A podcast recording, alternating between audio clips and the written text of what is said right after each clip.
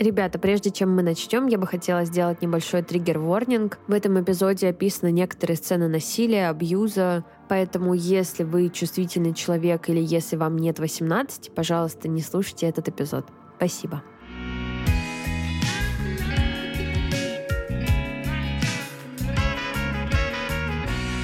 Нет проблем, но мы обсудим.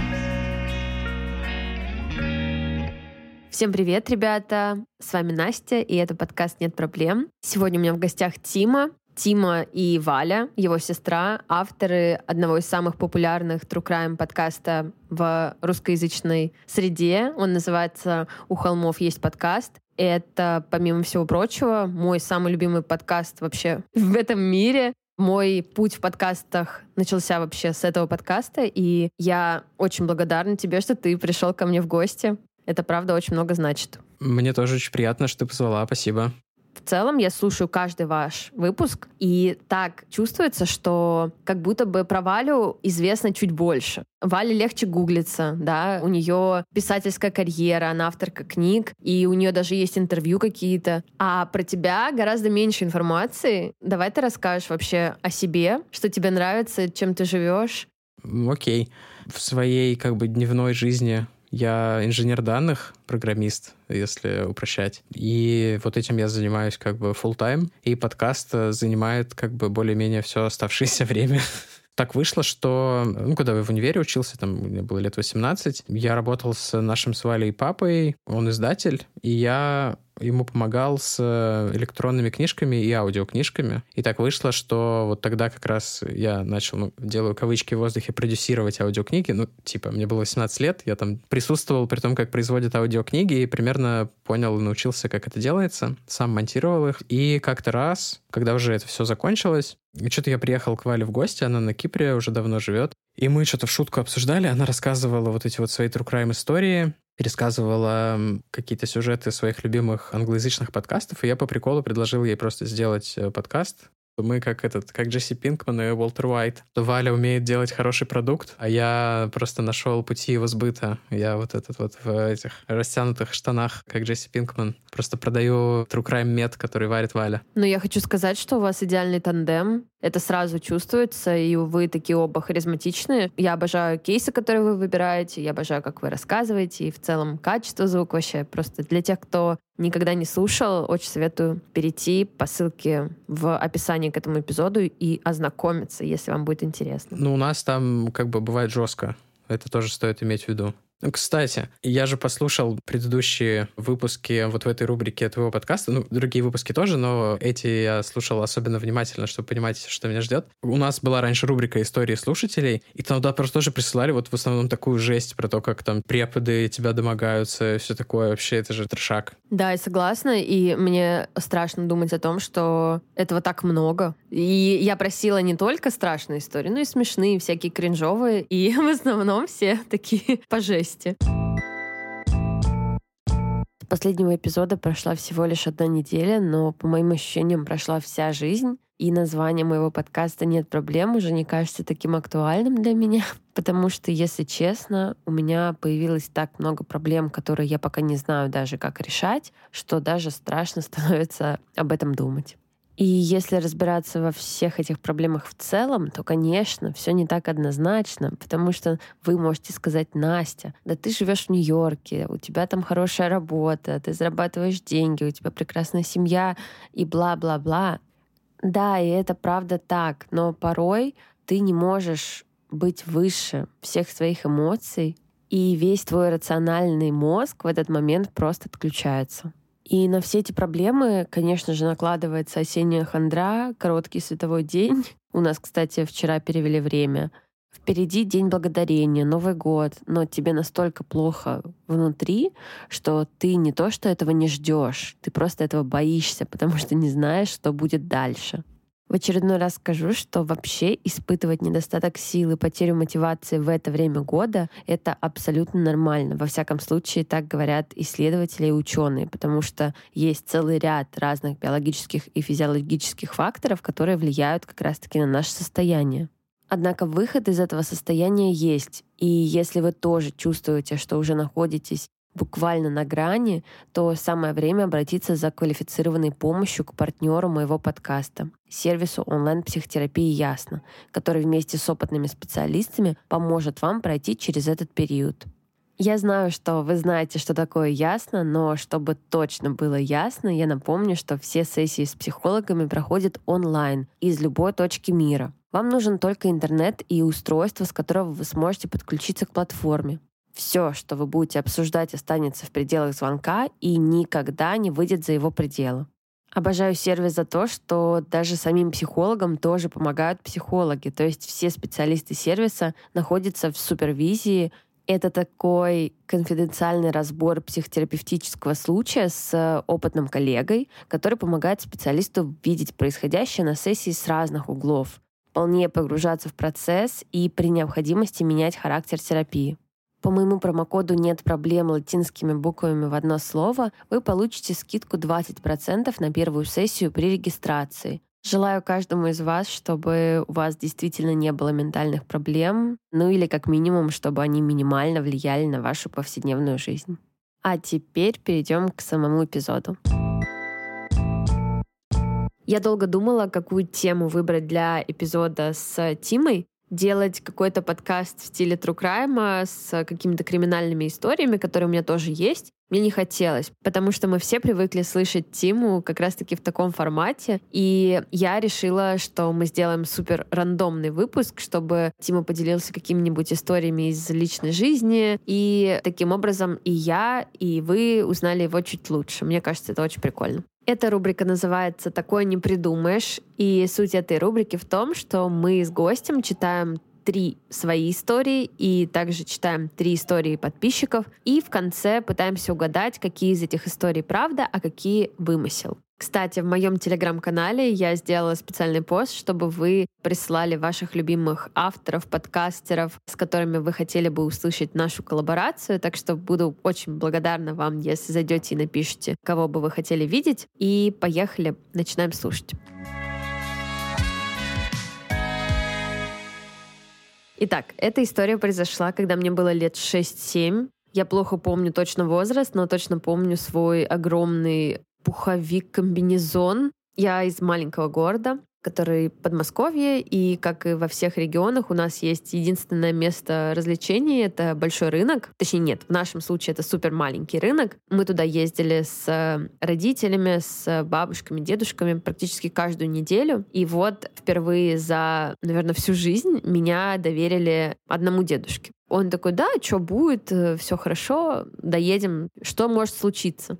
Мы приезжаем на рынок, ходим по этим прилавкам, лавочкам, заходим, покупаем там всякие фрукты. И он мне говорит, ты иди пока в машину, подожди меня там, я скоро буду чтобы тебе не стоять на морозе, потому что там, ну, холодно. Я вся укутанная в этих шарфах, шапках, валенках. Говорю, да, окей. Он показывает мне направление, куда идти, я иду. Сажусь в машину, как послушная девочка, сижу, жду. Проходит там какое-то время. Никого нет. Никто не приходит. Я думаю, боже мой, ну что, что, почему так долго? В это время дедушка приходит к своей машине и понимает, что меня нет. Начинает меня искать. По этим рядам рыночным нигде меня нет. Спрашивает уже у всех прохожих, видели ли вы девочку в этом красном комбинезоне? Нет, нет. Уже становится страшно, уже становится вообще не смешно. Эту историю, если что, я помню по его рассказу, потому что я была очень маленькая, я вообще ничего этого не помню. Он бегает, ищет, все уже думает, как придет домой, что ему говорить вообще только он начинает уже идти к полицейским рядом с этим рынком, потому что он начал переживать, что это конечная остановка. У нас рынок находился прямо на самой-самой конечной. То есть там тупик и слишком большой поток людей. То есть туда все приезжают на автобусах, и он переживал, что я там села куда-то в машину к кому-то или там села в автобус, случайно уехала куда-то. Ну, в общем, просто переживал, что меня может и не быть здесь. Уже начал идти к милиционерам, как просто видят, что я брожу где-то там на парковке, рядом с машинами, хожу, ничего не понимаю, и он подбежал чуть ли не в слезы, там, слава богу, нашлась, и спрашивает, а где ты была вообще? Он ждал меня у машины стоял, и ходил везде, искал, где, вот нету, не было тебя, где ты была? А я говорю, вот, я сидела в машине. И он говорит, ну как так, тебя там не было? И говорит, покажи, где машина, где ты сидела? Я веду его куда-то там в соседние ряды, и вот показываю, вот тут сидела. И он понимает, что это просто не его машина что я просто села в чужую машину, которая была, кстати, баклажанового цвета. Я ее просто перепутала, потому что цвет идентичный. И это редкий цвет достаточно. Просто села в чужую машину и сидела, вот там ждала, что мне сказали ждать. Я вот и ждала. Слава богу, что все было хорошо. Мне не попался какой-то мужчина, который бы меня куда-то увез или что-то плохое бы мне сделал. Повезло, что ко мне никто не пришел в эту машину и просто так посидела в чужой машине и вышла, спокойно пошла. Но дедушка после этой истории вообще напрочь отказывался со мной куда-либо ходить потом. Вот, это первая история. И я ее помню как смешную, но на самом деле она такая нервная. Из разряда, которые становятся смешными через пять лет после того, как произошли. Да-да-да. Следующая история, она случилась, когда мне было лет 10-11. Я была из тех детей, которые постоянно ездили в детский лагерь не знаю, как ты, но я это просто обожала. Вот просто мое самое любимое время было, потому что ты можешь в этом лагере на каждой смене быть кем угодно. Ты приезжаешь, там никого не знаешь, то есть если у тебя эра неуверенности в себе в школе, и ты такой, М, у меня нет друзей, никто типа со мной не дружит, ты приезжаешь в лагерь, и ты можешь одним днем стать самым уверенным человеком в мире, и такой, так, ага, у меня сразу много друзей. Ну, короче, я просто обожала за это лагеря и за то, что я была супер коммуникабельным ребенком, которому было легко заводить новые знакомства. До сих пор вспоминаю с огромным теплом мои лагеря были не очень сильно трешовыми. То есть они были комфортными. Прости, я просто буквально недавно слушал колымские рассказы Шаламова, и ты такая, мои лагеря были не очень трешовыми. Нет, нет, детские, детские лагеря. Ну, я слышала много историй о том, как курили, пили. Вот у меня такого не было, достаточно комфортные лагеря, за исключением пары историй, которые в том числе случались со мной. Каждую неделю в лагере проходила дискотека. Это самое любимое событие за неделю, все этого очень ждали. Прямо перед дискотекой девочку, с которой я дружила больше всего, то есть моя самая лучшая подруга, ее по переписке э, бросает парень, насколько это мог быть парень в 11-12 лет, который был за периметром, то есть не в нашем лагере. Для нее это какая-то супер огромная драма. Она в расстроенных чувствах, говорит мне, все, пойдем, мне надо покурить. Она берет где-то сигареты, мы идем за корпуса, уже все на дискотеке, пока мы за этими корпусами, там темно, мы стоим на каких-то досках, вокруг мусор, то есть это все темно, вообще нет никакого освещения. Она присаживается и начинает рыться в этом мусоре. Она берет стекла, которые там лежали, прячет в карман. Если что, она была старше меня, на чуть-чуть, типа на пару лет. А я в этом возрасте была просто одуванчиком. Я просто была такой маленькой, нежной девочкой. Я вообще ничего не понимала. У меня никогда не было никаких парней. Я просто вообще не понимаю, насколько это тяжело, насколько сильно она переживает, а что вообще происходит в таких ситуациях. То есть я просто смотрела, и мне было интересно, что будет. Мы возвращаемся в корпус. Все на дискотеке в этот момент. На этаже нет никого. Она идет в туалет моет эти стекла. Подожди, а стекла это в смысле бутылки или это какие-то обломки стекол? Нет, это от бутылки. Такие вот цветные стекла. Осколки, да-да-да. Ага, окей, все, я понял. Мы вернулись в палату. Она берет и режет себе вену. Ого. Я хочу отметить ее сообразительность, что мы зашли в туалет перед этим, чтобы помыть эти стекла. И насколько я вообще была в адеквате, что я просто смотрела на это и думала, а, круто, моет стекла. И она, правда, при мне порезала вены сильно и как-то серьезно она, конечно же, их порезать не смогла этим стеклом. Я точно помню, что было много крови. Она там рыдает, сидит. Я в шоке. Мне очень страшно. Потом приходит вожатый, который то ли узнал, что просто мы не на дискотеке, а так делать нельзя, то ли ему кто-то сказал, что мы там. Он заходит, видит кровь, ее сразу уводит к врачу, и больше я ее не видела, потому что потом ее повели, наверное, к директору, вот эта вся история.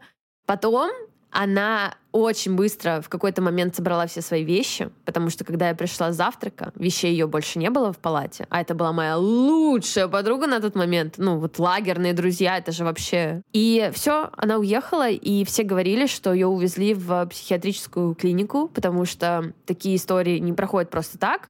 Самое смешное было дальше. Остаток смены я провела без своей лучшей подруги. И в знак какой-то солидарности, не знаю, как это правильно сказать, я подумала, что а почему бы мне не вырезать тоже себе что-то на руке? Она сделала что-то такое, на нее все обратили внимание. И я подумала, мне тоже надо, наверное, чтобы на меня обратили внимание. И я взяла какую-то булавку. И это был единственный первый и последний опыт какого-то селф-харма, если это можно так сказать, я вырезала то ли ромбик, то ли сердечко вот в честь нее. Потом это заметил вожатый, но он ничего не сказал, просто промолчал. Но кровь прям была, то есть э, у меня постоянно был разрез. И я такая вот глупая, несмышленая девочка, когда вернулась в свою рутину обычную, я додумывалась каждый раз корябать еще больше, чтобы не проходила эта царапина. Вот родители мне ничего не сказали, но на протяжении года, после того, как я уже перестала корябать, у меня был шрам, и я была уверена, что он останется у меня на всю жизнь. И, слава богу, он прошел, сейчас этого нет.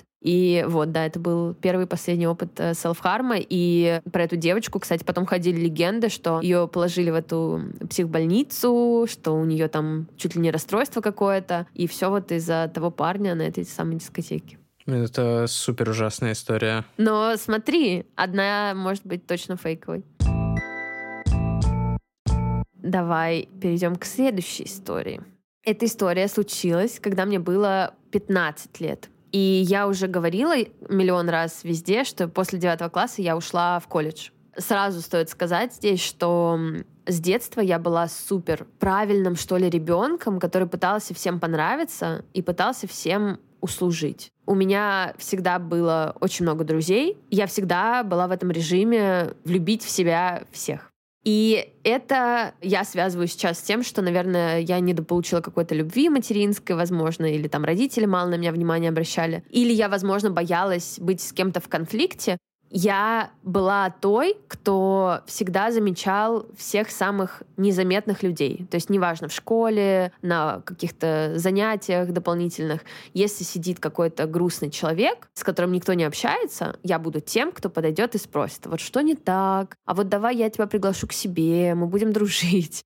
Я не знаю, зачем мне это надо было. Ну, наверное, вот как раз-таки я искала одобрение в глазах всех, чтобы все считали, что я вот просто самая добрая. И в моем колледже, и конкретно в моем корпусе училось очень много людей с совершенно разных факультетов, там от логистики до поваров. И прямо на моем потоке, но на другой специальности учился парень, который вот как раз-таки выбивался из всех по вайбу. То есть он был такой какой-то замкнутый, постоянно сидел один на переменах. Он даже был не моим одногруппником, но вот я почувствовала, что мне надо ему как-то помочь. То есть он пытался социализироваться, но у него это плохо получалось, потому что он был странным. Такой высокий, в черной одежде. Мне казалось своим долгом пойти с ним на контакт. Я хотела дать ему почувствовать какую-то поддержку со стороны, и я уже не помню вообще, как завязалось наше общение, но я потом прочитала по перепискам, что я ему как-то помогла. И вот через три месяца мне приходит сообщение ВКонтакте.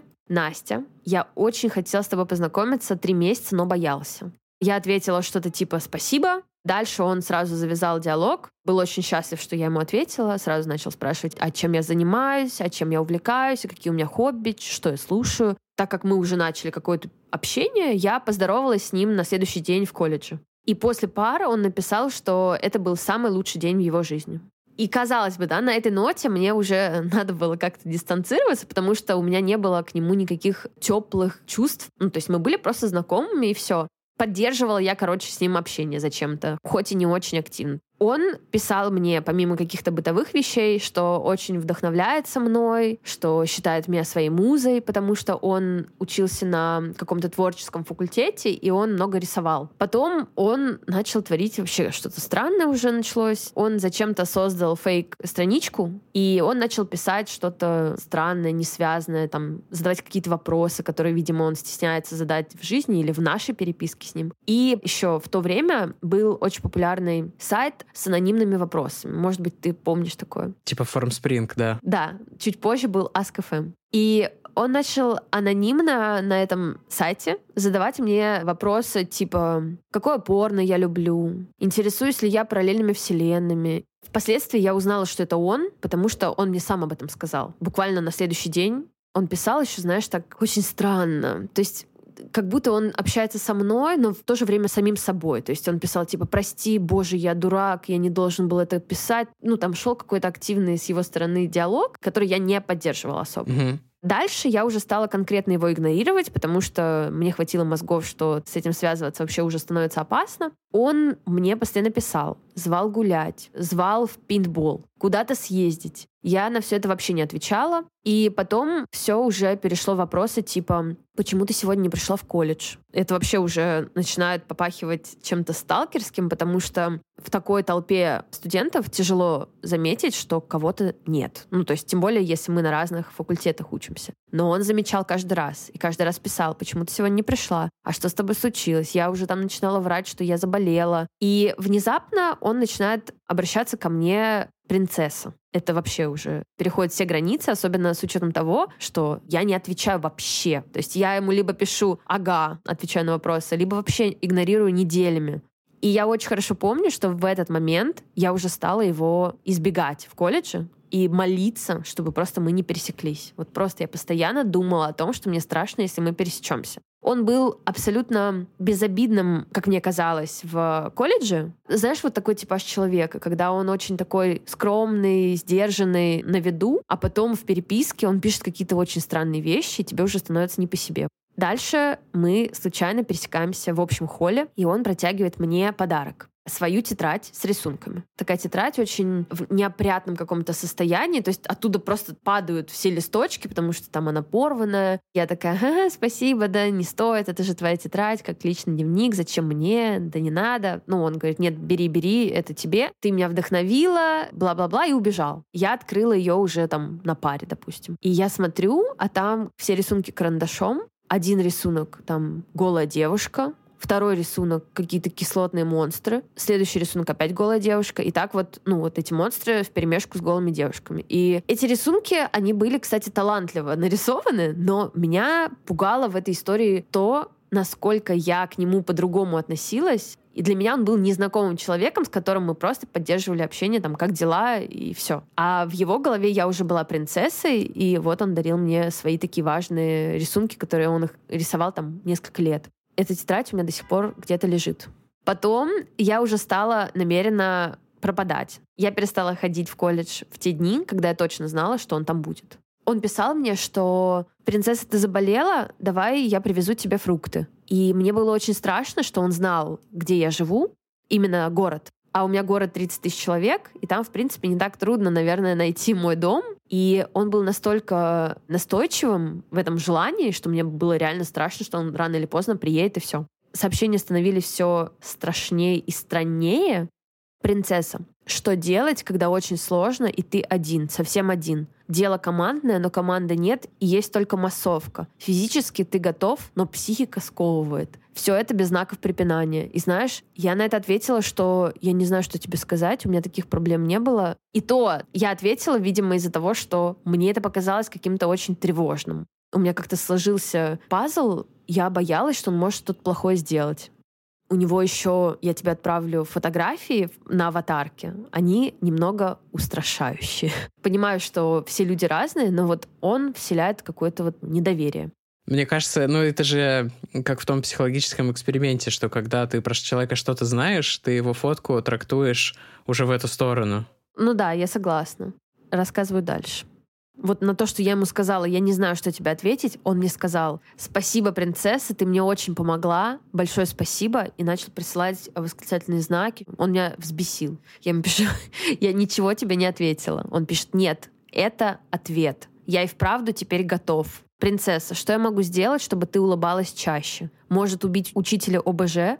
Я сейчас, когда я читаю эти сообщения, мне становится не по себе. У меня был конфликт с учителем ОБЖ в колледже, и он это знал потому что учитель, он меня обидел, я вышла в коридор, и там сидел он. Ну, то есть это просто скример. Он все время был где-то рядом. И он это знал и предложил его убить. Потом он сразу забрал свои слова обратно и сказал, боже, я, наверное, несу какой-то бред. Я на это ничего не ответила. И через неделю такого подобного односложного общения он спрашивает, нашла ли я себя в его рисунках. Я молчу на это он продолжает как-то напирать, и потом приходит сообщение, что ладно, ладно, ты молчишь, но мне мой батя всегда говорил, что вот девушек надо добиваться, что вот ты можешь молчать хоть э, несколько лет, но вот я все равно буду стоять на своем, и так вот получится все у нас. Он еще упомянул, что вот батя его учил, что нет, это значит да я уже начала материться, писать, чтобы он прекратил вообще любой контакт со мной, чтобы он отстал от меня, что я вообще не заинтересована ни в каком общении. И на все это я получаю сообщение. Твои сообщения, как солнечное затмение, случаются редко, и это всегда большое событие. Ну, то есть полностью проигнорировав тот факт, что я сказала ему уже четко, все, отстань, мне страшно, не хочу, уходи.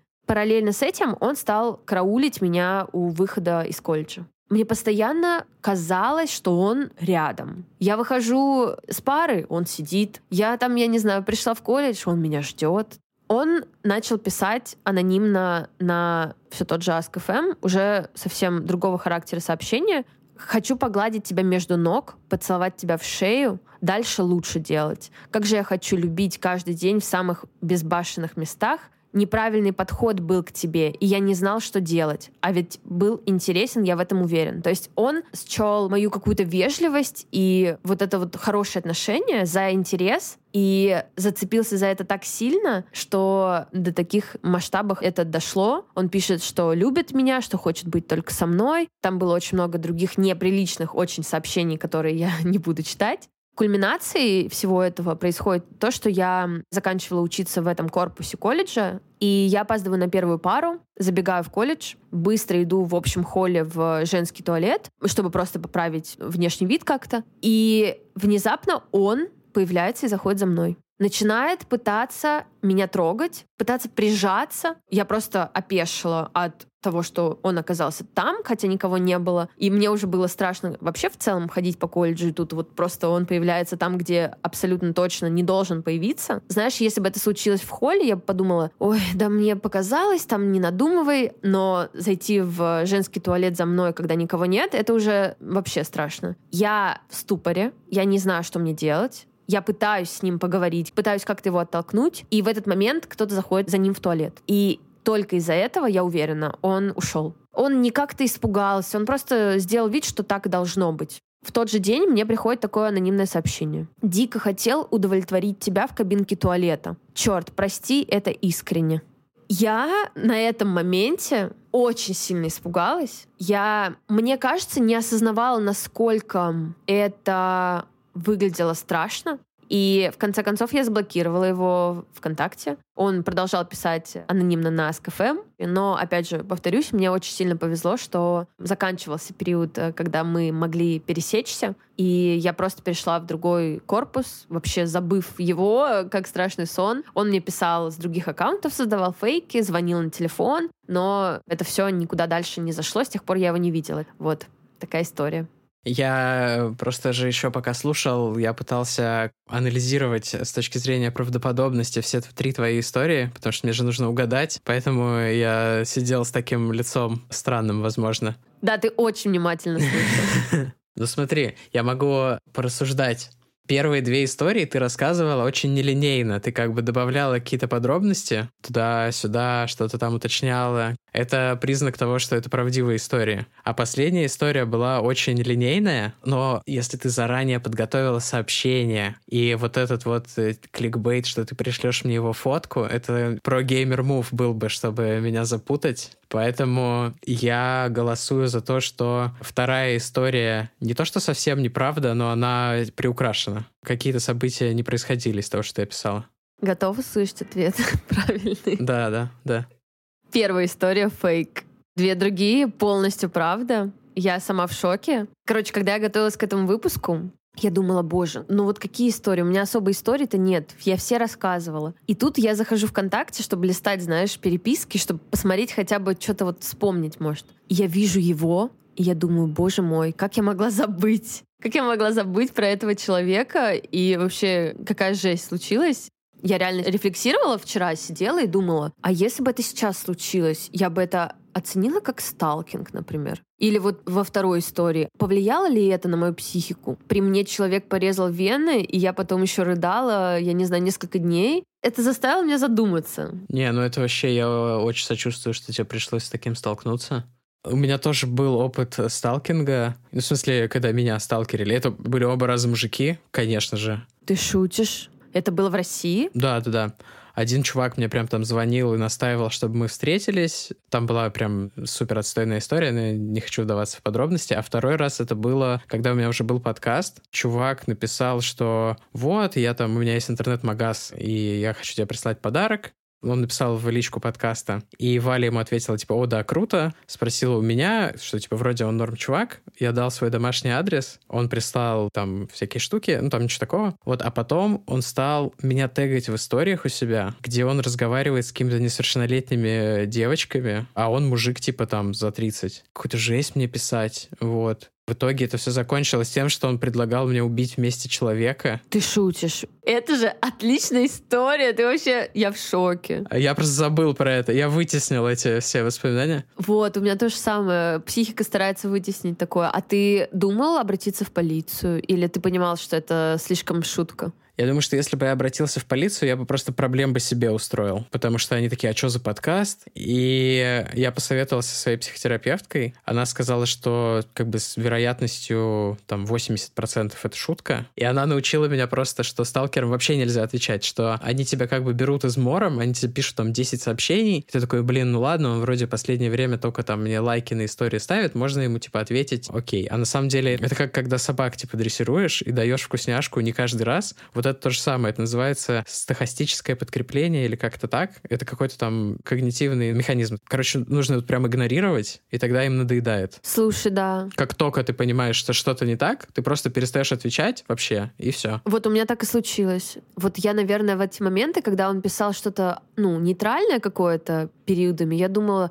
да мне показалось. Ну, типа, его жалко. Да, его жалко, и я же сама первая пошла на контакт, и зачем я сейчас буду как-то обижать человека? Да, но если бы я игнорировала сразу, наверное, не было бы вот этой ситуации в туалете. Блин, это вообще супер жесть. Супер жесть.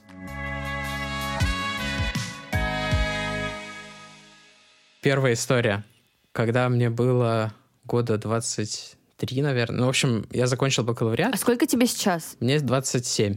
Да, значит, 2018 год, и я поступил в магистратуру специально, чтобы поехать по work and travel, потому что нужно же быть студентом для этого. Вот, и поехал в Штаты. Жил в Южной Каролине, как мне кажется, все, кто из России ездит по work and travel и живут в Южной Каролине. И работал там в Крогер, это магаз, супермаркет сетевой. Ну и там я все лето проработал. Вообще супер классно, потому что мне платили сколько-то там 9,5 долларов в час, что для меня тогда было вообще шоком, потому что это транслировалось в итоге в какие-то типа 200 тысяч рублей в месяц по тому курсу, которые тогда зарабатывали только какие-то там мои друзья, которые уже там по три года работали разрабами. Ну, я, правда, на двух работах работал. Я еще в Subway работал по вечерам. А у тебя не было желания остаться? Слушай, я так уставал там. Я типа спал по 6 часов и работал по 8 часов в смену в супермаркете. У меня был перерыв несколько часов и шел еще 5 часов типа работал в Subway. И, во-первых, мы еще уже сейчас бывшей на тот момент девушкой объездили всю Америку на тачке. Ну как всю Америку? Мы из Южной Каролины доехали до Калифорнии и потом обратно в Неваду. Из Невады улетели в Вашингтон и еще доехали до Нью-Йорка, ну уже на автобусе. И в Нью-Йорке еще потусовались. Было сейчас супер классно, но я уже так устал, что я был рад вернуться домой. Я просто знаю, что процентов 80 из тех, кто приезжает по work and travel, остаются. У меня здесь очень много знакомых. 80? Да, я тебе серьезно говорю. Жестко. В общем, в то лето в Южной Каролине был ураган Флоренс, все ожидали, что он будет супер адский, а что он будет какой-то как Катрина, что там снесет вообще всю Южную Каролину. И местные рассказывали, что в прошлом году был ураган, который был гораздо менее жесткий по прогнозам. И когда он пришел, отрубилось вообще электричество во всем городе, что они потеряли там, короче, кучу продуктов, ну там миллион долларов условно. И причем это легко было поверить, потому что я когда там ходил в кино, там просто от дождя отрубилось электричество, я подумал, господи боже, типа, хваленая Америка, что у вас вообще за проблемы какие-то дурацкие? За несколько дней до того, как должен был ураган ударить, объявили эвакуацию из э, прибрежных районов, и в Крогер, в супермаркет, пригнали генератор, такой типа как контейнер на грузовики ставят, и переключили магазин на этот генератор, чтобы если вдруг отрубит сеть, то, типа, все холодильники продолжали работать. Вот там заложили окна песком, вообще какая-то, типа, жесть. Зомби-апокалипсис. И мы, значит, э, всем персоналом грузили в грузовики охлаждающие все, потому что на момент, когда переключали генератор, у них там что-то не завелось, и все холодильники уже выключились, потому что они отрубились от сети генераторы еще не подрубились. Там еще было очень смешно. Приехали из Джорджии, типа, 10 каких-то инженеров, мужиков 40-летних. И они все стояли, чесали голову. И я думал, блин, если мне 9,5 долларов в час платят, сколько платят инженеру? И их 10, и они не могут включить генератор, типа, целый день, и мы просто носим продукты в грузовики, типа, что за бред? Вот, в итоге там оказалось, что это был какой-то универсальный генератор, и они забыли переключить тумблер из 220 вольт в 110 американские. Типикал Америка, мне кажется. Здесь все так. И потом они, значит, подключили к генератору, мы носили все продукты обратно из грузовиков в холодильнике. Потом вот мы поехали, нас там пустил пожить HR из дома. Причем очень странно, у них жила их племянница, у этого HR, и она иногда ложилась спать с ними в кровать, а ей было лет типа 25. Что? Что? Я не хочу знать, что там было. История не в этом. История в том, что ураган в итоге как-то очень замедлился перед тем, как приземлиться. И в итоге это был, ну, типа, как в Питере дожди бывают, типа осенью. Ну, вот так вот это выглядело. Вот, может быть, они всегда так выглядят, и просто американцы паникуют. И, значит, мы на день, когда аналог МЧС сказали, что все, можно возвращаться, мы вернулись, и оказалось, что этот генератор отрубился, и все холодильники разморозились. Мы просто грузили реально тонну, наверное, продуктов выгрузили. То есть на тележках вывозили, выкидывали. И еще самый прикол, что в этот месяц должна была быть акция на это rotisserie chicken, типа курицу-гриль. И вся эта сырая курица просто... Вот, я этот запах помню до сих пор что вот просто пахло вот этой тухлой курицей, и мы вывозили просто какими-то сотнями килограмм. Приезжали мусорные грузовики, уезжали, уезжали. Вот они сказали, что они потеряли что-то там еще больше, чем в прошлом году, типа на полтора миллиона ущерба, плюс эти все расходы на грузовики, на генератор. Короче, там все просто были в шоке. Но суть в том, что электричество в районе даже не вырубилось. Да-да-да. То есть если бы они ничего не меняли, все было бы ок, потому что ураган был супер мягкий в итоге. То есть вся проблема в этом генераторе, который эти мужики не смогли настроить. Боже, какой кринж.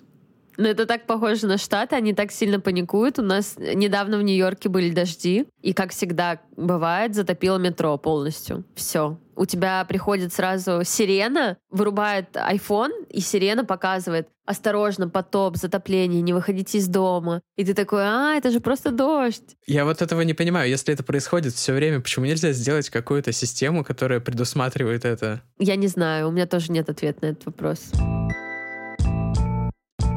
Вторая моя история — это вот заря соцсетей, год 2008-2009. И я тогда, ну, типа, не то, что мы встречались, но я общался с девочкой из параллельного класса или на год младше, я точно не помню, но не из моего класса. Короче, как-то у нас отношения не сложились, она замутила с каким-то парнем постарше, и меня это что-то супер разозлило. А параллельно с этим моя мама, которая для себя открывала тогда как раз интернет, она переписывалась со своей подругой какой-то универской, которая жила то ли в Штатах, то ли в Канаде, показывала там фотки ее дочери, что типа вот она прикольная, может быть, там съездим к ней в гости, может, вы там подружитесь, не знаю. Поскольку я был в таком отчаянном положении по поводу ситуации вот с этой девочкой, которая мне нравилась, так вышло, что я взял эти фотки с маминого ноутбука. Ну, а как бы я знал, что эта девочка живет в Канаде, и что у нее нет никакого ВКонтакта и никогда не будет. И сделал просто фейк с этими фотками. И начал, короче, флиртовать с этим чуваком, которому, типа, ушла в кавычках моя любовь. Вот, и я там, типа, несколько недель там с ним переписывался, и я наскринил это все, отправил этой девочке, я тоже с этого все аккаунта, что, типа, вот смотри, что твой парень делает. Потом страничку удалил, короче, все, замел следы. Они, конечно, там не сразу как-то расстались, но мне кажется, что вот этот мой мув... Это гениально. Ну, что, типа, их отношения дали трещину после этого. Охренеть. Я мечтаю, чтобы эта история была правдой. И третья моя история. Когда я в одиннадцатом классе учился, мне предложили пройти кастинг в какое-то телешоу, ну просто пришли в школу, типа вот собираем там выпускников. Вот, и это было какое-то раннее утро субботы, и надо было ехать вообще через весь город. А накануне, типа в пятницу вечером, приходил папин друг, которому он еще моего старшего брата устроил работать. Он вообще такой супер эксцентричный чувак, он химик, миллионер. Короче, у него была классная какая-то химическая компания, супер прибыльная. Он тогда сидел на безуглеводной диете. Он ел только белок. Он ел только мясо, рыбу, морепродукты. А в каком году это было? 2012-2013.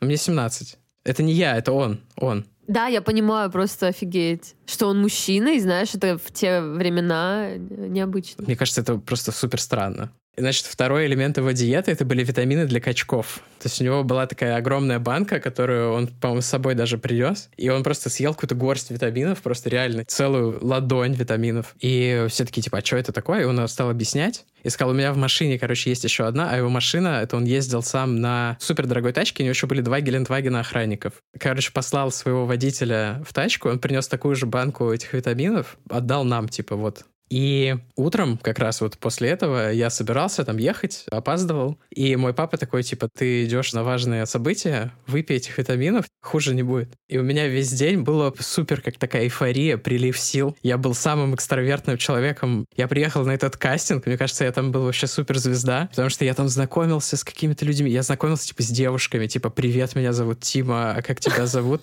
Я так никогда в жизни больше не делал, кроме как в тот день. Вот, я кастинг, кстати, прошел, я потом ездил в Москву Москву на съемки, но... Расскажи. Это был какой-то, они пытались сделать, купить формат британский, э, ну там типа интеллектуальное шоу. Типа умницы и умники? Ну, какой-то попроще. Но они пытались это сделать как раз про выпускников, и назвали это креативный класс, а креативный класс это тогда было типа эти вот протесты Болотная площадь, креативный класс, а это был 2013 год, и на второй сезон, на 2014 уже, понятно, ничего с таким названием продлевать не стали. Вот, то есть там как-то все загнулось. Но это шоу так. Я там просто посидел в аудитории в итоге. Так вот, еще такая физиологическая подробность. Я не знаю, я был в шоке, поэтому я не могу этого не рассказать. У меня весь тот день была ярко-зеленая моча от этих витаминов.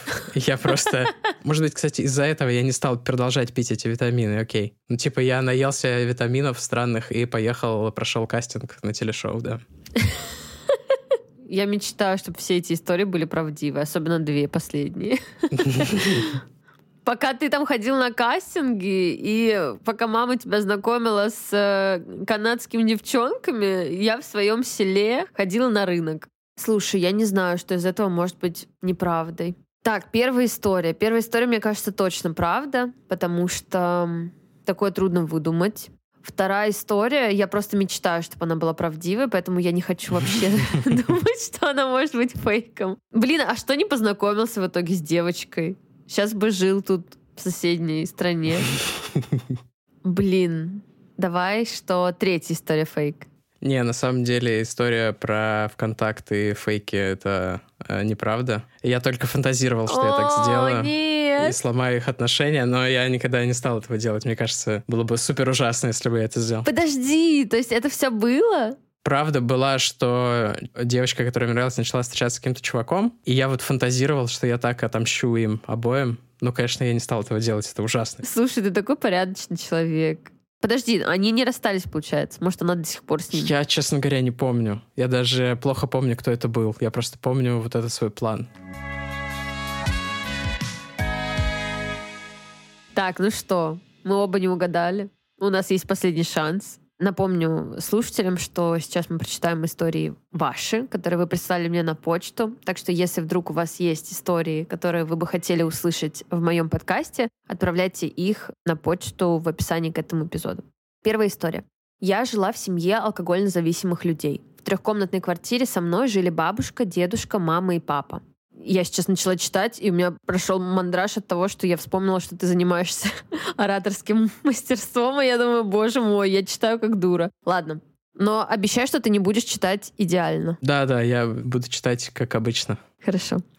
История начинается со смерти бабушки, после которой ситуация ухудшилась, и мой дедушка начал пить еще больше, чем раньше. Я убирала по всей квартире отходы жизнедеятельности из абсолютно всех отверстий, слушала его плач из соседней комнаты и видела, как моя мама из-за этого всего тоже начинает пить больше, так как это ее родители. Одним воскресным утром я ушла в школу, далее, не возвращаясь домой, ушла гулять со своим парнем. И вернувшись поздно ночью домой, я слышу, как моя мама ругается в комнате дедушки. Зайдя туда, я увидела, что он лежит под диваном. Да-да, он вытащил одну составляющую и залез прямо под диван. Места там было мало, и воздуха, вероятно, тоже. Вытащить мы его не смогли. Он слал нас куда подальше. Так продолжалось еще два или три дня. Мы носили ему еду и воду под диван. И на третий день, снова гуляя со своим парнем, я попросила его помочь нам. И вот, подойдя к подъезду, я очень резко передумала. Мне пришлось отговаривать своего парня подниматься и помогать мне. Этой ночью дедушка скончался. Боже, какой ужас. А, заметили мы только к вечеру. И то, что я увидела, что полиция достала его, повергло меня в шок. Я не знаю, почему я передумала. Я не знаю, почему мы не вызвали МЧС или скорую. Я не знаю, почему я не попросила своего непьющего отца приехать от бабушки и помочь. Он узнал обо всем только в день, когда мы с мамой обнаружили, что дедушка мертв. Прошло уже два года с его смерти, и я не знаю, что больше меня мучает. Что я не любила его и не сожалею, или что я не спасла жизнь человеку, который отравлял мою. Я чувствую себя ужасным человеком, который смотрел, как умирает другой и ничего не сделал. Блять. Я, я не была к этому готова от слова совсем. Да, вот это примерно такое, что нам обычно присылают. Может, это ваши просто? Я сейчас улыбаюсь, но мне вообще не смешно. Это пиздец. Я все еще думаю о том, что одна фейк, но я не знаю, как это можно придумать. И я прочитаю вторую историю. В моей жизни в подростковом возрасте было достаточно много мистических историй. Одна из них, самая запоминающаяся, случилась со мной рано утром, когда я собиралась в школу. Начну рассказ с квартиры, в которой мы жили, чтобы понимать, в какой обстановке все это случилось. Мы заехали в двухкомнатную квартиру на первом этаже, в кухне было замуровано окно. Дальше расскажу почему. В целом все было спокойно, пока не произошла ситуация, которую я до сих пор вспоминаю с ужасом. Собиралась я в школу, сделала себе чай и пошла мыть посуду. Стояла спиной к столу. Стою, никого не трогаю, как вдруг слышу звон ложки. Я ничего не поняла. Выхожу из кухни, подхожу к столу и вижу, как моя ложка в кружке сама по себе двигается по часовой стрелке. Я просто была в ужасе, очень сильно испугалась и побежала к маме. Она спала. Естественно, сквозь сон она ничего не поняла. Это было настолько страшно на самом деле. У меня был ступор несколько секунд. Я, конечно, все понимаю. Может, домовой решил так обо мне позаботиться и размешать сахар в кружке, но эту историю я запомнила навсегда, даже не помню, как я в то утро в школу ушла. С тех пор я стараюсь не пить чай, кофе с ложкой. Также была ситуация в той квартире, я потеряла свои очки и обозвала домового, говорила, что он украл их и не отдает. Потом начала происходить жуть, книги сами падали с полки, как-то купили мы гелевый шарик, так он опустился до середины комнаты и стал очень странным образом летать по квартире. Медленно передвигался, прятался за угол шкафа, как бы выглядывая, подлетал к нам, останавливался и будто смотрел.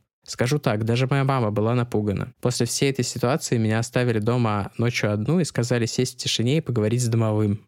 Я сидела в страхе, в слезах, разговаривала с ним наедине и извинялась. Потом все прекратилось, очки нашлись. Что же за квартира такая была? Выяснилось, что там отпевали мертвых перед тем, как похоронить, их привозили туда и прощались с ними, мы оттуда переехали. Но были еще истории, сидела у подруги в гостях, у нее бабушка умерла, ее дух ходил по квартире. Как мы это поняли? Предметы сами по себе падали, ну и мы слышали какой-то шум, шаги в коридоре, убежали из этой квартиры, обувались в подъезде. Больше я к ней не приходила. Я боялась спать в комнате одна, потому что темнело в глазах и было дикое ощущение, что кто-то в моей комнате и наблюдает за мной. Была истерика и слезы. Часто боковым зрением видела черную тень, слышала, как меня что-то зовет в пустой квартире по имени. Видела отпечатки маленьких ручек, резко отключали свет, и в этот момент дверка моего шкафа открывалась сама, я думала, что это была кошка. Когда темнело, я убежала на балкон, закрылась и ждала, пока мои родители придут домой. Из всех этих квартир мы переезжали. Были ситуации, когда я чуть не погибла. В речке тонула, могла шею свернуть, упав с высоты, но там моя глупость была. Виском могла удариться об угол двери, но приземлилась на руки и спасла себе жизнь. На фото в парке за моей спиной стояла девушка в белом одеянии, которой в реальной жизни не было. Это все было в школьное время, совсем скоро мне 21, и больше ничего подобного со мной не приключалось. Проблем с головой у меня нет. Ты вообще насколько веришь во все это? У тебя происходило что-то? Я на ноль верю в такое. Вот, я тоже. У меня никогда не происходило ничего мистического в моей жизни. Хотя другие люди, друзья, знакомые пытались убедить меня, что в их жизни что-то случалось. Не, ну я готов допустить, что людям кажется, что у них случалось что-то мистическое. Но что да, оно правда да, да, случалось, да. мне не кажется, да. Эта история похожа на выдумку, хотя так много выдумать, это надо постараться. Ребят, ну если у вас есть мистические истории, в которых вы прям сами такие, блин, ну реально, вот напишите, пожалуйста. Очень интересно. Итак, следующая история. Привет. Сейчас мне уже 23 года. Я не живу с родителями, но нахожусь в прекрасных отношениях с обоими. Однако так было не всегда. Мой папа болен алкоголизмом. Активно и ежедневно употребляет алкоголь, наверное, с моих пяти лет. Естественно, это не могло не повлиять на наши с ним и на их с мамой отношения. Они разводились с мамой дважды. Он изменял ей так бессовестно, что даже я знала имена его любовниц. Но почему-то она всегда его прощала. Да и мне хотелось, чтобы мы жили все вместе. Была надежда, что он бросит пить, и все будет как раньше. Мне всегда было очень страшно, когда он возвращался ночью домой пьяный. Я молилась, чтобы он не начал орать, крушить все вокруг или нападать на нас с мамой физически. Натерпелись мы от него знатно, как морально, так и физически, испытывая при этом весь спектр эмоций. Но самая яркая эмоция, вызванная его поведением, для меня — это стыд. Папа пил каждый день, часто у друзей в гостях, реже в барах. Естественно, потому что деньги очень быстро пропивались. В то время денег не хватало даже на еду. Нас спасали пайки, выдаваемые маминым знакомым, военнослужащим и помощь бабушке. Иногда папины друзья приносили его на руках домой, как будто он тряпичная кукла. Поэтому каких-то его друзей я знала в лицо. Некоторые из них казались мне очень приличными людьми, ведь они, в отличие от моего папы, пили либо по выходным, либо за поями пьют месяц и бросают на полгода. Меня бы даже такой вариант устроил, если честно. Так вот, в один из дней папа ушел пить в бар.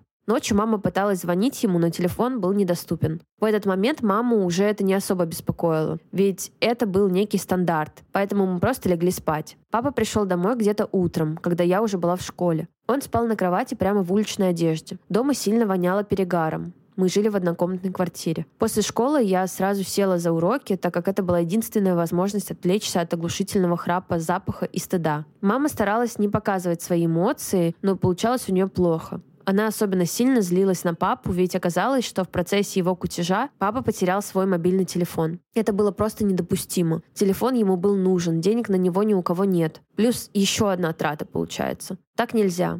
Злость мамы передавалась и мне. Я злилась на папу, на себя, на жизнь, вообще на все. Как вдруг маме позвонили. Это был папин приятель. Утром ему позвонили из бара и сказали, что нашли чей-то телефон. Ура! Как и полагается другу, он забрал его и позже вечером привез папе. Он тогда все еще спал. Нет, наверное, надо объяснить еще раз, почему я была в бешенстве в тот вечер. Они пили вместе, но этот дяденька на следующий день чисто свеж, у него есть машина, он зашел в квартиру, и от него веяло дорогим парфюмом. Он пытался по-доброму разбудить папу, пошутил над ним и уехал. А другой дяденька, который мой папа. Приехал черт знает во сколько, пьяный, грязный, вонючий и с потерянным телефоном, без денег, стыда и совести. Зато стыдно было мне, когда тот друг зашел к нам. Мне стало так горько и стыдно, что я подумала про себя, господи, ну почему этот мужчина не мой отец? Почему мой папа — это валяющийся на диване пьяное чмо? Я хочу, чтобы дядя, видимо, имя, был моим папой. С тех пор прошло несколько лет, наверное, около шести. Того дядю я видела только пару раз на каких-то праздниках и больше о том случае не вспоминала. Мама с папой развелись окончательно. Мы с мамой жили у бабушки, все шло своим чередом. Мама очень много работала, иногда проводила время с нами за просмотром ужастиков и уж совсем редко позволяла себе ходить на свидания. Мне нравилась такая жизнь с бабушкой, я искренне кайфовала. Тот год выдался особенно удачным. Я нашла клевую компанию друзей, легко получала хорошие оценки в школе, а мама открыла свой бизнес. Она проводила на работе все время, с утра до ночи. Бизнес приносил хорошие деньги. Мама купила себе машину и начала уходить по ночам на уроки по вождению. Я сразу же поняла, что мама втихаря бегает на свиданки. Но не говорила ничего, чтобы не смущать ее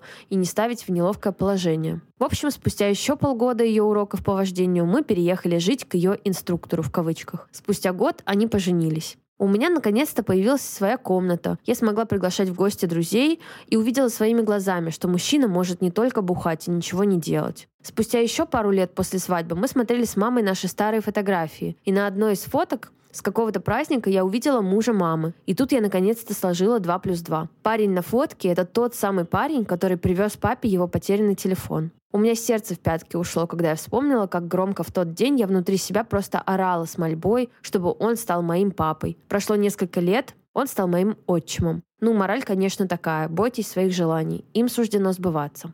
Ой, такая милая история. Блин, я не знаю. Твоя слушательница, которая прислала эту историю, говорит, что бойтесь своих желаний. Может быть, она в итоге не особо довольна. Ну да, ты прав. Я сразу почему-то подумала просто как здорово, что вроде у нее сейчас счастливая жизнь. Опять же, если это правдивая история. Ты думаешь, она правдивая? Мне кажется, эта история, по крайней мере, очень реалистичная. Ну что, как ты думаешь? У меня есть подозрение, ведь мы же не знаем, правда история вторая, которую я читал, правда ли они произошли, или человек считает, что они правда произошли, вот.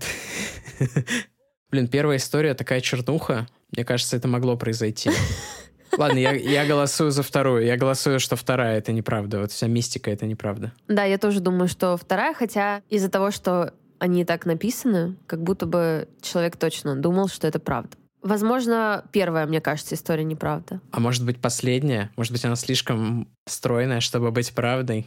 Давай я просто ради своего скепсиса скажу, что вторая история была, вот эта вот вся группа мистических историй были неправдивые. А я скажу, что третья. Угу. Так, я открываю файл. Итак, первая история — правда. Вторая история — правда. О, третья история тоже правда. Это был фейк. В плане... Блин. Они все три правдивые. Ну ладно, мы не угадали. Да-да-да. Нас подставили. Но мы сегодня что-то вообще по всем пунктам проиграли. Ни ты не угадал, ни я не угадала. Но все равно было очень интересно. Да, было очень прикольно. Я рада, что я и слушатели узнали о тебе чуть больше. Это очень ценно, потому что когда ты слушаешь любимых подкастеров, тебе не хватает, вот тебе хочется еще чего-то. Узнать что-то про личную жизнь или просто как человек живет, что делает. Вот. Поэтому спасибо тебе большое, что не побоялся открыться. Спасибо, что позвала. Я позову наших слушателей, может, им будет интересно послушать, что я тут рассказывал. Мне кажется, я стал закрытие для э, незнакомых людей после вот той истории с этим челом. Я понимаю. Это оправдано. Я уверена, что среди моих слушателей очень много тех, кто обожает вас, поэтому пишите какие-нибудь комментарии, не знаю, переходите в соцсети Тимы и Вали. Ты, может, расскажешь что-нибудь про ближайшие проекты, если хочется? Я пока не могу, но мы скоро объявим. Мы вот в преддверии Нового года, в декабре, наверное, объявим наш новый проект. Но пока там у нас супер-супер NDA. Валя мне запрещает про него говорить. Да, я верю. Вот. Но видишь, я как главная фанатка вместе с э, подписчиками будем очень ждать. Супер, спасибо большое. Правда, было очень весело. Да, спасибо тебе, что пришел. Жду тебя в Нью-Йорке. Приезжай. Если вдруг по какой-то странной причине ты захочешь посмотреть, что такое Кипр, мы тоже будем рады тебя тут встретить. Хорошо, договорились. Спасибо, ребята, за прослушивание. С вами была Настя, Тима, и всем пока-пока. Пока. -пока. пока.